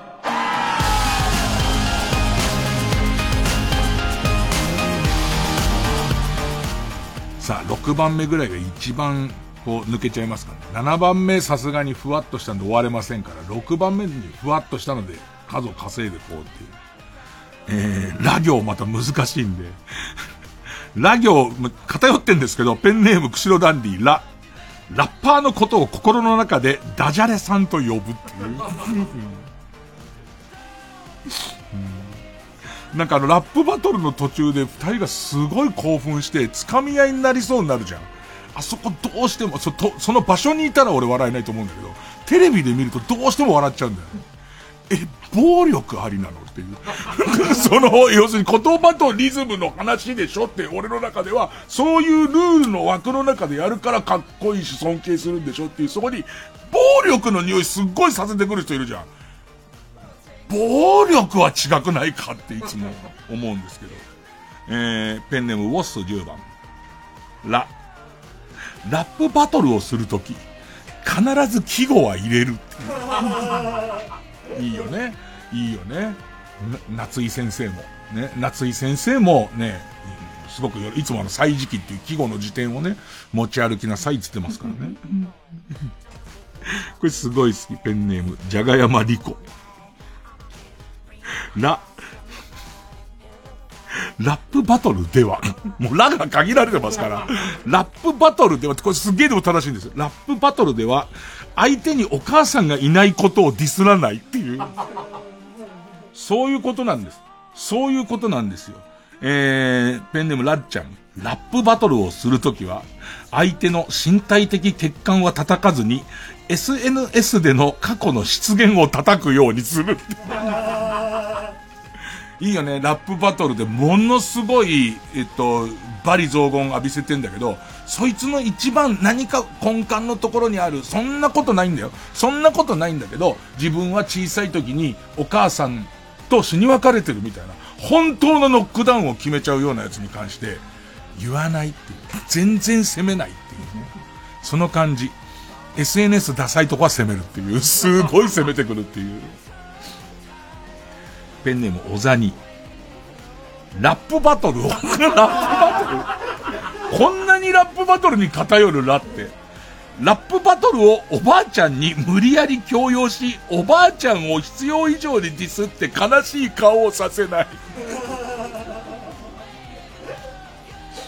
でもラッパーが子供の憧れの職業とかになっていくとそういうことですよ。あのー、お兄ちゃんとやるともうすごい泣かされる、必ず泣かされるから、あの、おばあちゃんにラップバトルを挑んでっていい？なんつって、なんか、その、えー、と、全然急には思いつきませんけれども、おばあさんの神経痛をすごい、おばあちゃんが神経痛を痛そうにしてる様とかを、えっ、ー、と、あざけり罵倒するようなことを上手にこう韻を踏みながら、えー、やっちゃう。あの、やっておばあさんをすごい悲しい顔させた時に、これはやっちゃいけないことだなっていう。えー、ペンネームウォッス10番ら。ラストが夢落ちだった場合、むしろ作者の勇気を評価する。いいよね。いいよね。あの、でもね、本当にこれは、急にお前何っていうスイッチ入るけど、ネズミ穴っていう古典落語があって、最後夢落ちなんですよ。で、俺、その、自分が落語家時代、ネズミ穴、クソ面白くねえと思ってて、最後夢落ちってなんだ、今時、今時じゃねえよ、江戸時代できてる話だから、ね、むしろ、ね、今時じゃないんだけど、すげえ嫌なこと起こって、夢落ちって何なんだよ、クソだせえと思ってて、ネズミ穴がすごい好きでやってる兄弟子とかを心の中で、あの話好きってダセえなと思ったんだけど、後に男子師匠のすげえ上手なネズミ穴聞いたら、お願いだから夢で会ってくれっていうぐらいまで、その途中の悲惨な出来事がちゃんとしてると、夢落ちでほっとすんだ、みたいな。別に落ちとかないですよ。ちゃんとした、ちゃんとした芸談としてですけどね。僕が間違ってました。えー、ペンネーム鈴虫食べた。俺のセブンルール6番目カルタ。来業買い切れなくなっても、熊谷の公園の噴水に逃がさない。お前やったろ、お前。お前過去にやってるだろ、それっていう。ペンネームウォッス10番ラ。ラフランスのラとフランスの間は10秒空ける。昨日ラ、フランスを すげえめんどくせえな。うん。ペンネーム終電万事ラ。ラママコントライブには行ったことはないが、その単語だけを上手に使ってお笑い批評家として活躍する。今は、あん、ある？あんの？今もやってんの？ゴングショー形式で手3人上がったらおしまいですよみたいな。5人か。5人が手上げたら途中で終わりみたいな。えー、ペンネームウォッス10番絶好調。リ、リビングで抜くときは、鹿の頭の剥製に布をかぶせてから。なんか、こういう時代ももう終わっちゃったんでしょ？みんな携帯でも別に普通にエロスが手に入るし、みんな自分のノートパソコンで自分の部屋でエロスが手に入るじゃないですか。いや僕ら最後の時代は、やっぱりその、今にしか、あの、ビデオがない時代を過ごしてますから、エッチなビデオとかエッチな番組は今でしか見れないんですよ。で、家族が寝静まった時に今のビデオデッキに入れて見始める時に、おじいちゃんの家を裏返しにしていく感じっていう、見られてるっていう、なんかわかんないけど、見られてるっていう感じ。ね。鹿の剥製、鹿の頭の剥製に布をかぶせてから。ペンネーム闇の自負、リ、リューチェル虚婚説を SNS を巧みに使って世に広める。ペンネームウルトラマンキダ太郎、リ、竜神様のお供え物に手を出すときは、賞味期限の切れそうなものから。ペンネーム、私は再生紙でできてます。リ、リクエストをしても、判定が覆らなかった時は、一か八か、お弁当箱の歌を歌ってただけですと主張する。これくらいのです。ね、これくらいの。サッカーも同じポーズあの四角いやつ。これくらいの。あの、野球のね、あの、監督が出てきて、四角を指先で書くっていう、両指を使って四角書くポーズをするとリクエストが入ったってことになって、あれ、1試合に2回までだけ、1試合2回までしか使えなくて、えっと、成功すればまだ2回使えるけど、失敗すると、逆に言うとすげえ不平不満があっても、9回の裏の大事な場面で使えないみたいなことがあるから、これ失敗するとかなりきついんですけど、あれを、あの、審判が、えー、判定覆らなかったって言った後、違う違う違う違う、いや、なんか勝手にやってるから言い出せなかったけど、俺お弁当箱の豚わか、これくらいの、だよなんつって。じゃあノーカウントってならないよ、絶対。えー、ペンネームドリンクバーメモリー。ルービックキューブを回しながら体育の授業に参加することで、反対側のグラウンドにいる女子に天才感を見せつける。そうやって考えたらさ、普通にさ、高校野球の試合でさ、どうせこいつ、ただうちのベンチに一人余ってるなってなったらさ、一人さ、ずーっとベンチのとこでルービックキューブやってるやついたらさ、やべえやついると思うよね。絶対思う、とんでもないサッカーでも何でもいいんだけども、一個、その補欠のとこが空いてるんだったらば、そう、ずっと、密閉型のヘッドホンしたまま、ずっとルービックキューブやってるやついて、で、それに対して全員ペコペコしてたら、これやべえぞっていうことになるよね。最後まで別にルーって、しかも、ねよく見たらルービックキューブ揃わないし、全然、全然揃わないんだけど、うわー、いてほしいなーペンネーム豆腐小僧、ル、ルーキーズより、アブさんが好きな女子を優遇する。ああ、そうね。ルーキーズ。アブさん好きな女子を一度も見たことがないけどね。すごいさ、可愛らしいブックカバーをさ、つけてさ、何がしらを読んでる女の子をさ、スッて覗き込んだらさ、ルーキーズは許せるじゃん。で、アブさんだった時のゾワってする感じの、え、毎日ずっと、アブさん読んでたんだっていう、そのフリルの手作りの、ブックカバーつけて、可愛いしおり挟んでて、それがこうパッて横から見たら、酒しぶきをブワーってやってる時の、しかも、割と前半戦の、あのー、水島真司先生の夢が暴走する前の、もう飲んだくれで震え止まんない感じのアブさんだったら、すごい、ど、好きん、あのさ、ギャグで好きになるっていうのは簡単だけど、話しかけるほどの度胸は俺はないな。ルーキーズの方がいい。ルーキーズの方が絶対いい。ペンネーム背中にはいつも幸せのポップコーン。ル。ルームシェア初日に前科を打ち明けない。早い早いってことだよね。あのさ、仲間でルームシェアじゃないよね。いわゆる一般の募集の中に、ななんていうの、シェアハウスってやつか。そのシェアハウスっていうのになった時に、あ、この人がここのゾーンのベッドに住んで、この部屋に住んでる誰さんって言ってる中に、あ、はじめまして、なんつって、ね、えっ、と、過剰防衛で前科一般あります。なんで言うの？なんで言う？別に、ちゃんと償ってきたんならいいけどで、また別に、過剰防衛ってことは、多少向こうにも非があるんだろうから、いいけど、最初に言うことじゃないよねっていう、出身地より先にっていう。えー、ペンネーム、白ダンディ、レ、レバニラを。うちのは、ニラレバだよレバニラじゃないようち、レバニラやってないから。うちのニラレバ。ニラレバでよければ。とか。よくわかんねえこだわりをぶつけてくる定食屋には二度と行かない。あのさ、明らかに待ってる人いるよね。あの、ニラレバ、うちのニラレバだけどいいかな。なんつって。こっち側が、え、どう違うんですか？街の人いるよね。あ、どうでもいいです。ねえ、どうでもいいですっ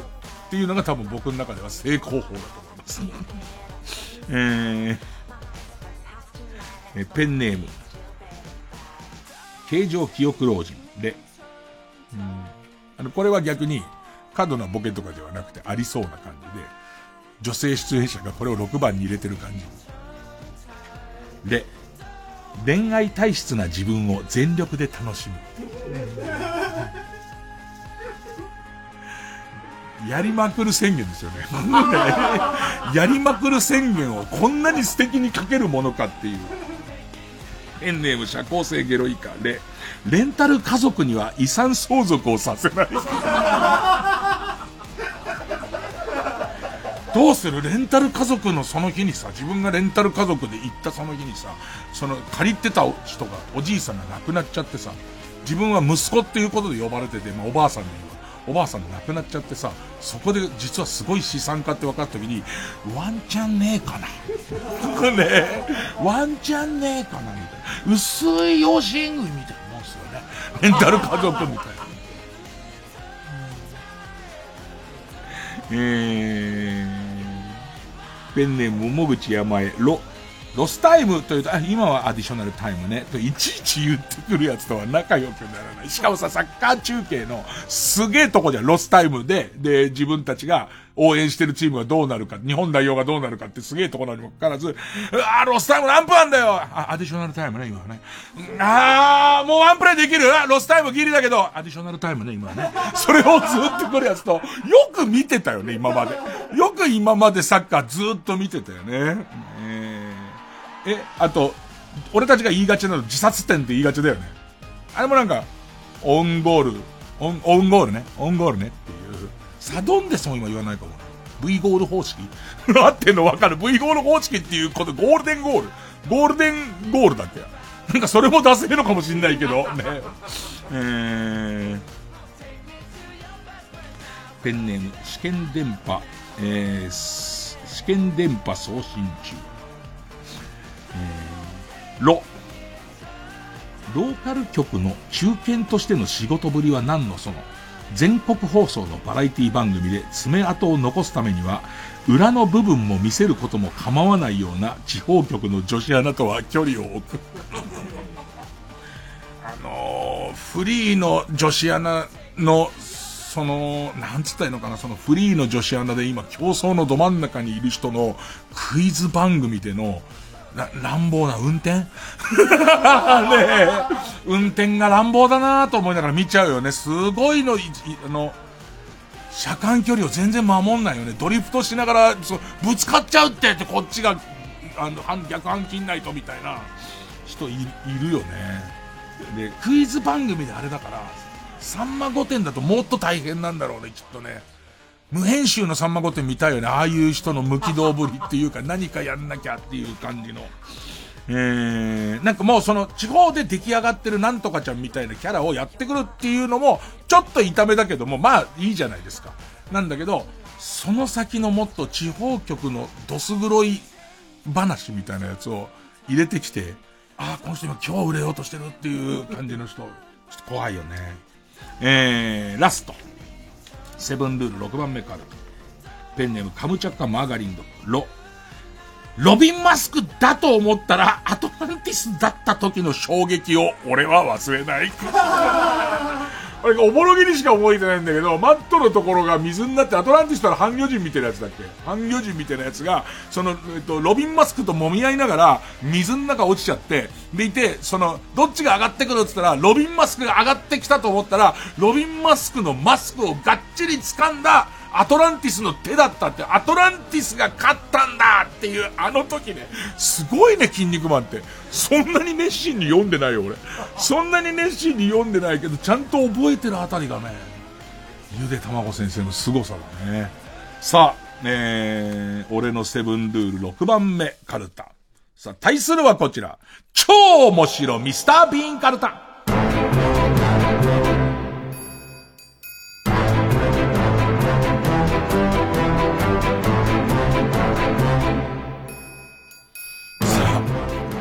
まあ、唯一、ミスター・ビーンに影響されて、お笑いの道を歩き始めた、この構成の、ナオメヒア君が、怒るコーナーです。ね。ビーン師匠を舐めんなっていう。もう、もう、継ぐ気満々ですからね。先代を舐めるなぐらいのこと言ってますか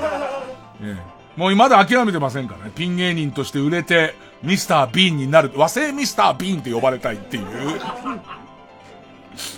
系風偏っちゃうよ。和製ミスター B になっちゃうと。えー、僕じゃないですよ。みんなが書いてきてるんですからね、これね。みんなが書いてきてるんですからね。ペンネーム田中袋。かカステラを洗ったらなくなったのでびっくり。どう、あの、ビーン先生をですよ、ビーン師匠をアライグマ扱いってどういうことですか？観光客からもらったカステラを洗おうと思ってこうやって洗ったないっつって。目玉をギョロギョロってして、ないよーっつって。えー、ペンネームギンギラギンに立っちゃった。か、カップイン直前でゴルフボールが直角に曲がってしまい、ビーンが二度見するって。コロコロコロコロっつってね。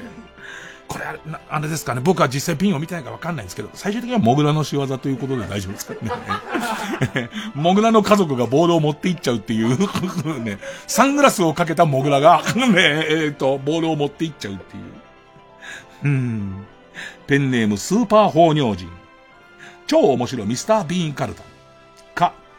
回転寿司に初めて行ったビーン。お茶のお湯が出るところで手を洗ってしまい、熱い熱いと慌てているうちに、ネクタイがレーンに巻き込まれて、寿司と一緒に奥へっていう。これはあってもおかしくないでしょ。これあったってミスった違うんですよ。こんなや、こんな、その、あの、台本にしちゃうと、ベタですけど、それをローワン・アトキンソンが、まあ、ミスター・ビーンがやると、爆笑だってそういうこと僕申し上げてるんです。なんでお前に気使ってんだよ、俺。えー、ペンネームネズミのラタトゥイユ。最後まで追っかけ映像で頭の中再生してくださいよ。か、買い物袋を忘れたミスター・ビーン。買った商品を積み重ねて顎で押さえながら帰宅するも、これでは足元が見えず、バランスを保つのに気を取られ、作業中のマンホールの穴にストーンと落下。謎の巨大肉食魚に追われる。最後、最後急だって。最後なんでバイオハザード2の地下みたいになってんだっつう。うーん。えー、ペンネームソフィーと双子の姉妹か。顔認証の設定をふざけて目玉を描いた金玉でやっていたら登録されてしまい、毎回金玉を出してロック解除をするミスター B。指紋認証を金玉でやるとするじゃん。そうすると、毎回金玉で開くのかな俺はやらないけど。勇気がある人はやってみて、金玉の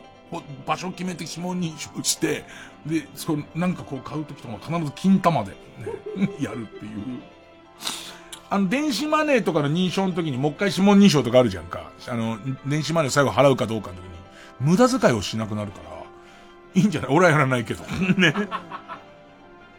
えー、ペンネームマイペース、ミスター・ビーンです。ミスター・ビーンの話ですか。カメラ小僧に囲まれて困っているコスプレイヤーを助けようと、群衆に突っ込むが、もみくちゃになってから出てくると、なぜか自分が綾波レイの服を着ているっていう、わー超面白いじゃないですか、ミスター・ビーン。ごちゃごちゃごちゃごちゃってなって、わーってなっちゃって、正義感あるから助けに行ったんですけど、出てきたら、まずっとあの格好、自分が綾波レイの格好してて、もともと綾波レイの格好してた人がミスター・ビーンの格好になってるっていう。うーん。だんだんミスター・ビーン見たくなるな。えー。ペンネーム 2, 2階からメタリカ、キ、キッズリターンのエンディングで、自転車に二人乗りしながら、俺たち終わっちゃったのかな？バカ野郎、まだ始まっちゃいねえよと語り合う若者をミニクーパーで豪快に跳ね飛ばすミスター。ペンネームオーシャン、巨人ファンのミスター・ビーン。巨人ファンのミスター・ビーン。サウナのテレビでジャイアンツを応援し、満塁のチャンスで岡本の打席の際、タオルをぐるぐる振り回し、これが、ロウリュみたいにサウナの温度をぐんぐん高くして、他の人をのぼせさせる湘南の風風的なあのジャイアンツの練習場ぐるぐるぐるってやってるところに、他の人がバタバタよ、倒れてくっていう、えー、ペンネーム。うんカムチャカマーガリン毒き、桐谷健太、室強ミスター・ビーンの3人が、立ち飲み居酒屋で出会い、意気投合して、数々の面白ハプニングを巻き起こす。これの、オファーが来た時に、どういうスタンスで、桐谷健太さんと室強さんが受けるのかが、ちょっとみんなで話し合いたいところなんだよね。なんか、ミスター・ビーンさんと、面白いミスター・ビーンさんと一緒に国際派で、えー、共演できて、えっ、ー、と、すごく嬉しいって言って、二つ返事で受けてるパターンがムカつくか、逆にねつって。だからね、あの、逆にっつって受けてるパターンがムカつくかっていう。ね、どっちもムカつくんですけど。えー、ペンネームマイペース。またベタです。ベタです。あの、皆さんこういうのやってますかねや、でも当てに行ってます、これ。キ、キノコを食べ、笑いが止まらなくなった状態で、お葬式に参列する瓶って。あのさ、笑いキノコを食べるっていうシチュエーションが今時っていうか、ね、すごいなと思って。うーん。えー、ペンネーム。ウォッス10番区。空港の金属探知機に引っかかるミスター・ビーン。さては、ベルトの金属が怪しいと考え取り外すと、ズボンがストーンと落ち、ケロケロケロッピのパンツを履いてるのがバレてしまう。ストンまではありそうですね。ペンネームオーシャン、け、仮病で会社を休み、遊園地に遊びに行くと、それがちょうど入園1万人目でお祝いされ、そのニュースを休憩時間にテレビで見ていた社長が、おかんむりで、携帯で会社に呼び出される。もうイギリス感がゼロだよね。英国感が。英国の人だよね、ミスター・ビーンね。英国感ゼロですよ、ペンネームオーシャン。刑務所から脱獄しようと穴を掘っていたが、外に出るはずはずが、所長室に出てしまい、この後にね、この後すごいよ。ビンをちゃんと思い浮かべられるから。刑務所から脱獄しようと穴を掘っていたが、外に出るはずが、所長室に出てしまい、所長のネクタイをまっすぐにしてから、再び穴に戻っていくピン。超いいよね。超いいよね。なんかこう、あの、ネクタイを指先でつまんで小指立ってる感じのビンまで。で、いて、オッケーっつって、バイバイっつって。で、その後、バイバイじゃねえよっていう追いかけっこが始まる感じだよね。うん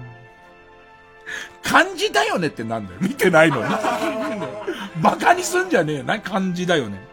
うーん。ペンネームブラックドラゴンズ。公園に落ちていたバナナの皮に滑り、後頭部を強打したために死んでしまい、天国に行ったミスター・ビーン。天使の頭にある輪っかで輪投げをしだすわ。風呂上がり、風呂上がりに神様の白いローブを勝手に着るわで、天国で追い出され、現実世界で目覚める。ああ、これも、なんかありそうですね。ペンネームそろそろ旧姓中山。こ、コロコロコミック版ではとにかくミスター・ビーンはうんこばかりしている。プリプリーっつってね。プリプリプリプリーつって。えー、ラスト。ペンネームいい塩梅。こ、コンビニでタバコを注文する際に存在しない銘柄を言い、店員さんがタバコを探している隙にレジ横のおでんを口に入れるが、あまりの暑さに耐えきれず、戻ってきた店員さんの顔に、熱々の大根を吐き出す。ポンあ、でも卵かな卵ポーンっていうシーンかな。これあのー、あの、投稿した人と選んだ俺ね。投稿した人と選んだ俺は、もしこれが和行を勝ち抜けてゴールした際には、あの、反省の意味で見ようぜ、みんなで。ね、ミスター・ビーンにこの手のやつあるかないか。さあ、えー、勝ち負けは皆さんのリスナー投票です。まあ、暇つぶしに、眠気覚ましにやってないな。えー、勝ったと思う方のカルタが俺のセブンルール6番目カルタなら、メールの件名にカタカナでセブン。超面白ミスター・ビーンカルタならメールの件名にカタカナでビーンと書いて、メールの本文の方には住所、氏名、年齢、電話番号を書いてこれからかかる曲の間に送ってください。投票は1人1回で抽選で3名様にバカ力カードをプレゼントしています。メールアドレスは baka.tbs.co.jp baka.tbs.co.jp です。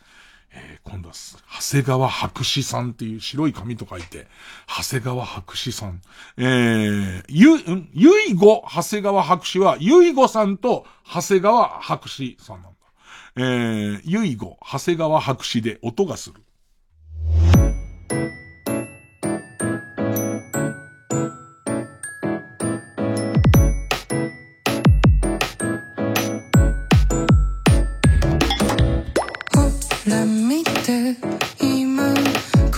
の先がほら少し熱くてそれで僕らは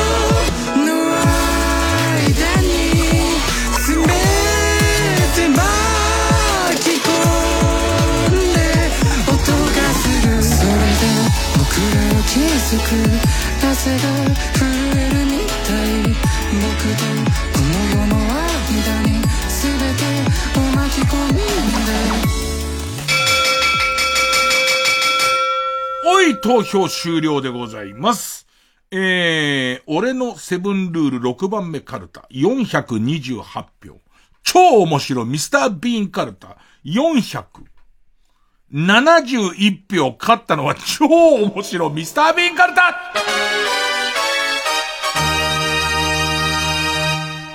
なんか、もう俺らの中でミスター・ビーンの映像でもう見えちゃってるからさ、あの、脱獄の穴掘って出てきちゃうやつなんかもうさ、あったってなっちゃうよね。3年ぐらい後に見たって言っちゃうもんね。えー、ということで、えー、勝った超面白ミスター・ビーンカルタは作業に進みます。で、負けた俺のセブンルール6番目カルタは予選ブロックに戻りまして、引き続きラ行の募集になります。ラップバトル、ラッパーが結構ね、やっぱり、ラー難しいよね。ラは本当に難しいんだよね。さあ、えー、それじゃ来週のチャレンジはこちらです。今日のぐでたま占い、サソリ座12位カルタ。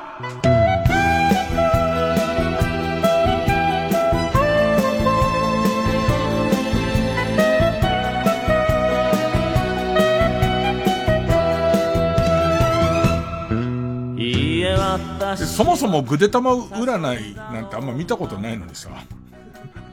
あの、占いのバカなやつやりたいっていうだけでぐでたまいっぱい出してるからさ。たまに偶然こう TBS 入ってさ、テレビでこのぐでたま占い見ちゃうとさ、こんなにあっさりしてんだと思うよね。ねこんなもんなんだ。ぐでたま要素とか一切ないしね、こっちはね。えー、とにかくサソリ座の人の占いを書いてくださいよ、ということですね。えーと、作業、作業です。例題は、ペネム犬大丈夫し、えー、今日のぐでたま占い、サソリ座12し、深夜に牛の子参りをしに行くが、頭にろうそくをつけた状態で、あれろうそくないうわ、ろうそく忘れたと頭に、頭に刺していることを忘れて、家までろうそくを取りに行き、牛の国が過ぎてしまいそう。アドバイスは、キャンドル・ジュンと行こうだって。ごめん、ジュン、ない？なんつって。ないよないんだ まあでも、キャンドル・ジュンだからっていつも持ち歩いてるわけじゃないもんね。その耳についてるやつ、キャンドルじゃねえ。これは鹿の角だよ。あ、そっか。普通鹿の角だろ。普通？っていう感じになるだけだもんね、それはね。えー。もう例題でこれダメだよ、ペンネーム。トペススイシーダ失敗。えー、グレタマ占い、サソリ座12。市、市役所で戸籍謄本を取り寄せてみたら、実は自分がサソリ座じゃなくて、実は自分がサソリ座じゃなくて乙女座で、両親、両親との血のつながりもないことを知るかも。いや、ごめんごめん。このパラドックスのやつ何なんだよ。サソリ座と思って生活してる人が朝見るわけだよね、あれ見て。あ、俺サソリ座かったら、市役所で戸籍謄本を取り寄せてみたら、じ、実は自分がサソリ座じゃなくてお乙女座で、えー、両親との血のつながりもないことを知っちゃうかもってなるわけじゃんか。で、嘘でしょ？なんつって。で、行ってさ、市役所行って戸籍謄本取って、これの通りになったら、乙女座の占いを見なきゃいけないわけじゃんか。なんなんだよ、この、パラドキシカルなやつ。えー、ということで、来週の対戦カード、超面白ミスタービーンカルタ作業 VS、今日のぐでたま占いサソリ座12カルタの作業、作業対決です。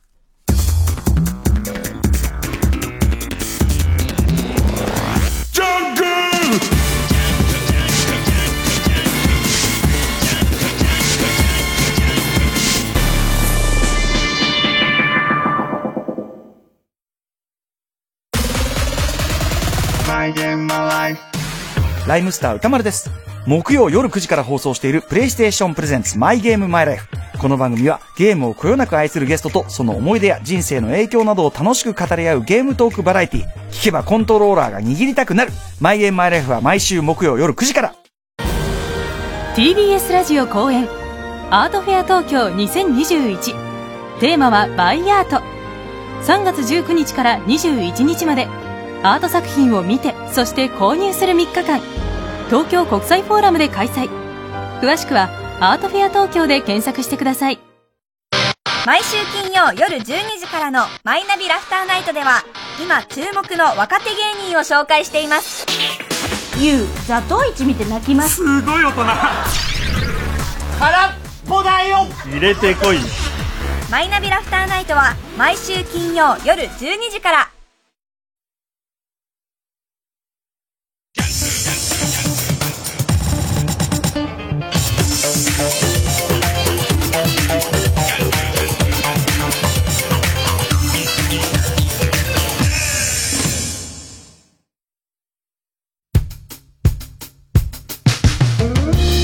こで「夜な夜なウィークエンダーズ」の「歌が歩く時」をお聴きください。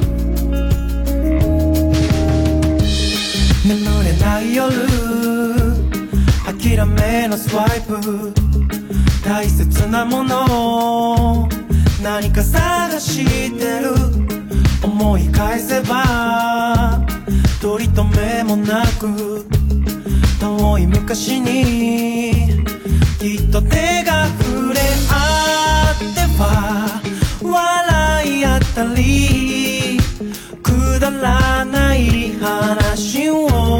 した。今はただノイズ混じりの砂嵐少し煙たいよ。Slow down, down,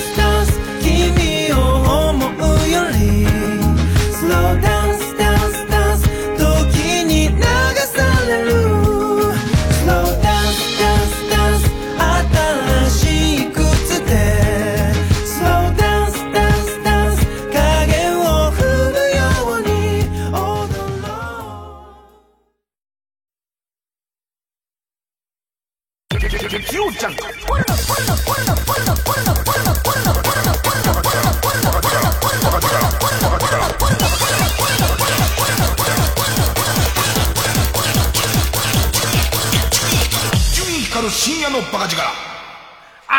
こう聞こえたらもうおしまいこれ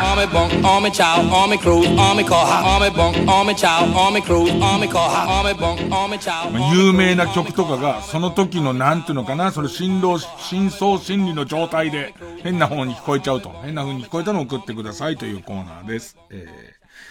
ー、もうこのコーナー無敵だなペンネームそろそろ旧姓中山。元歌ドレミの歌のこの部分です。ドレミ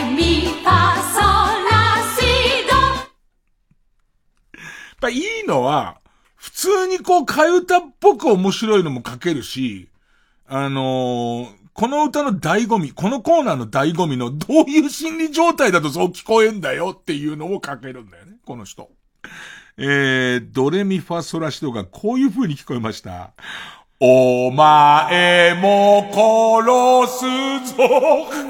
何が？怖く、お前も殺すぞに聞こえて、ドレミファソラシドが、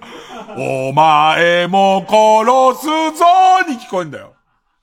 すごいよね。すごい。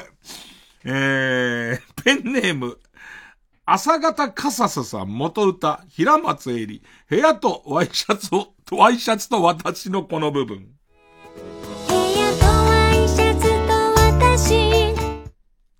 これこういう風に聞こえた。沼がわいせつな形。どこでだよ。どれぐらいのなんかか、あの、日本地図とかじゃなくて、村ぐらいの地図で、すっげえわいせつな形の沼っていう、えー、なんかどっちかっていうと、貯水池だったものが、泥がこういっぱい入りすぎて、結局今沼化してるっていう。ね、だとすると、作為あるよねっていう。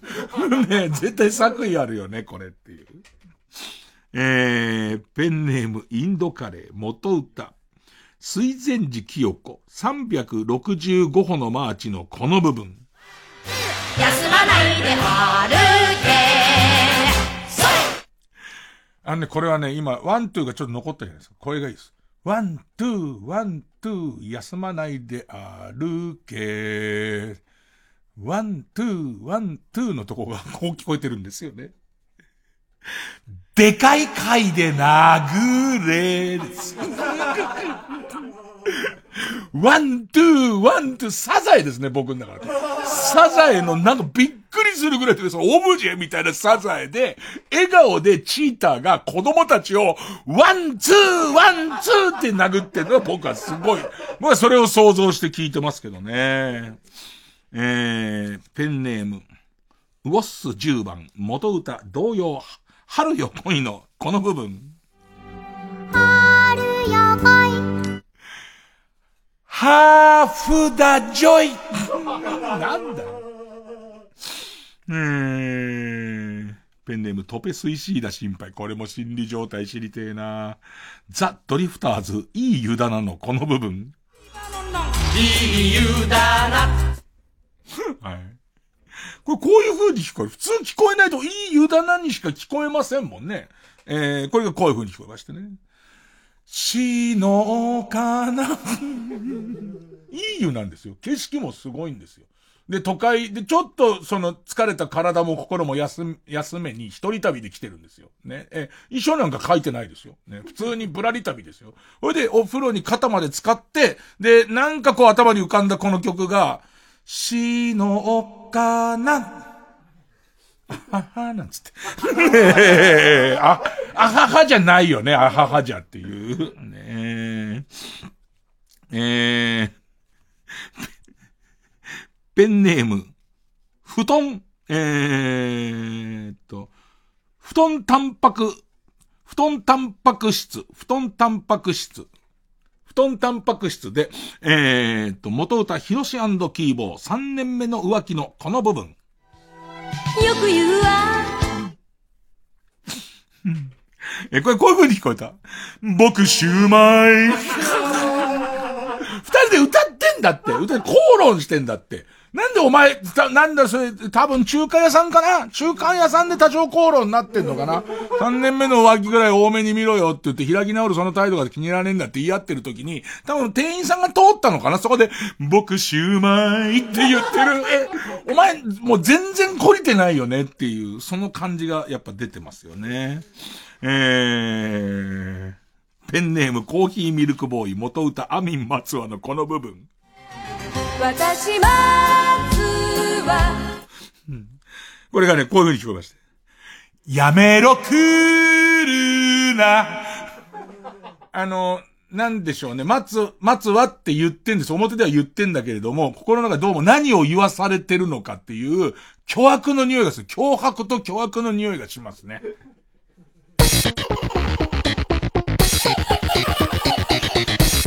必要じゃん伊集院光る深夜の形から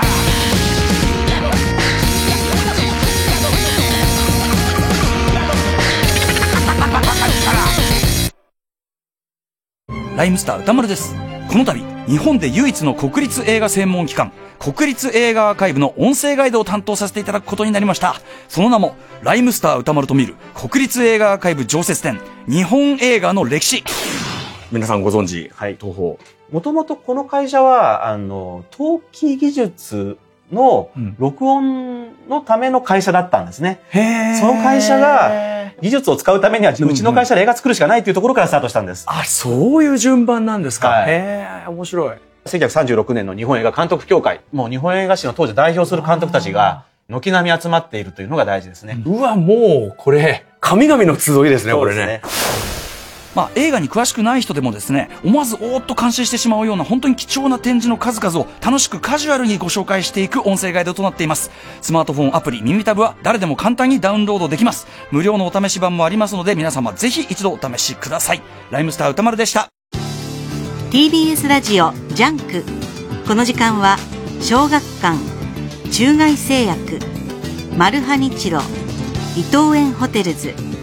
総合人材サービス新生梱包他各社の提供でお送りしました。